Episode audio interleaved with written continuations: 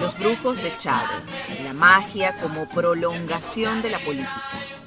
David Placer. En una de las consultas con Hugo, Cristina tuvo una de esas visiones. Al echar la baraja en la cama de su hermana Irma, olió agua como huelen la lluvia los llaneros, aunque esté a kilómetros de distancia. Te va a llegar una carta por agua, es decir, por mar o por río. Apenas la recibas, tienes que destruirla. No la abras ni la leas, es un peligro muy serio para ti. Es más, ni siquiera debes mirar quién te la envía.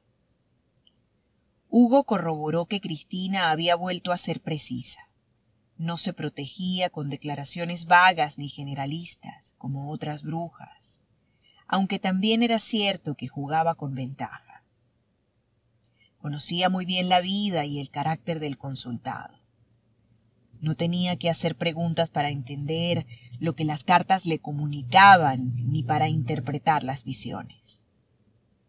Cada vez intentaba dar mayor detalle y eso parecía darle buenos resultados. Después de su descanso en Caracas, Hugo llegó a los llanos olvidando la premonición. En aquellos días uno de sus subalternos, el teniente Ramón Valera Querales, navegaba por el río Capanaparo, un afluente del Orinoco. Apenas había salido el sol y no hacía demasiado calor. Desde una curiara, una pequeña embarcación común en la zona, un hombre le pidió que se acercara. Teniente, venga que le tengo que entregar un encargo. Valera Querales giró la embarcación para acercarse al lugareño que llevaba un sobre de Manila. Buenos días, teniente. ¿Cómo está la cosa? Aquí vamos, hermano, en la lucha. Tal vez aquel hombre no sabía a qué lucha se refería, pero cumplió con su cometido, entregar el sobre al teniente. Déselo por favor al mayor Hugo Chávez. Sí, cómo no, ¿quién lo manda? Entrégueselo al mayor, que ahí le explicarán todo. Al regresar con la carpeta, el teniente buscó al mayor Chávez para entregarle la encomienda. ¿Quién te dio esto? preguntó Hugo. Estaba en el río Capanaparo. Un hombre me pidió que se lo entregara. Recordó como un destello rápido las últimas palabras de Cristina.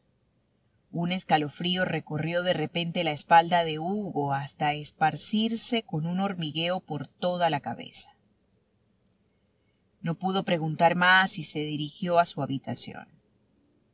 Era un lugar reservado donde disfrutaba de privacidad. Había guardado libros que fue recogiendo con las historias del pueblo y que mantenía guardados en una repisa. También conservaba el retrato del libertador Simón Bolívar, con una bandera de los ejércitos de liberación campesina y un viejo ventilador. Los nervios y hasta cierto punto la emoción lo embargaban. Sacó el encendedor que llevaba en el bolsillo de la chaqueta. A pesar de la advertencia de Cristina, Hugo abrió la carpeta. En su interior encontró un sobre también de color marrón, con una caligrafía irregular. Para el mayor Hugo Chávez Frías. Al abrirlo vio una inscripción en la franja inferior. Fuerzas Armadas Revolucionarias de Colombia. La misiva escueta, sin demasiadas explicaciones, citaba a Chávez para una reunión un miércoles a la una de la madrugada. La guerrilla estaba interesada en mantener un primer contacto con aquel militar bolivariano, cuya fama de conspirador ya había saltado al otro lado de la frontera. Se podía tratar de un pacto de no agresión, o también de la petición de apoyo a la causa guerrillera. Los brujos de Chávez, la magia como prolongación de la política. David Placero.